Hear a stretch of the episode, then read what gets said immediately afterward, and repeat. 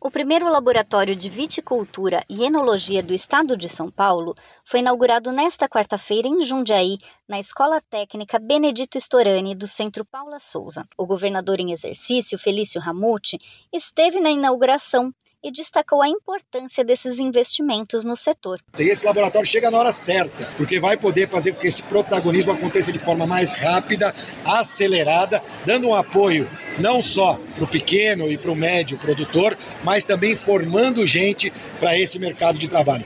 O emprego e a geração de renda e o empreendedorismo é, fazem a grande diferença, são o melhor programa social que existe. Quando o cidadão volta para sua casa com seu recurso, com seu dinheiro e pode sustentar a sua família com dignidade. O local teve um investimento de 7 milhões e meio de reais e conta com tecnologia de ponta. A cidade foi escolhida por ser conhecida como Terra da Uva, mas o local deve servir como estímulo à expansão da produção de vinhos de todo o estado de São Paulo. A expectativa com este laboratório, de acordo com o secretário de Ciência, Tecnologia e Inovação do estado de São Paulo, Varran Agopian, é alavancar a qualidade da produção de vinhos. Nós competimos pela qualidade.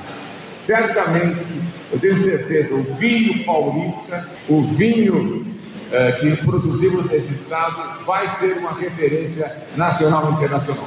E tenho certeza também que nós vamos colaborar para que o vinho brasileiro também tenha um patamar melhor.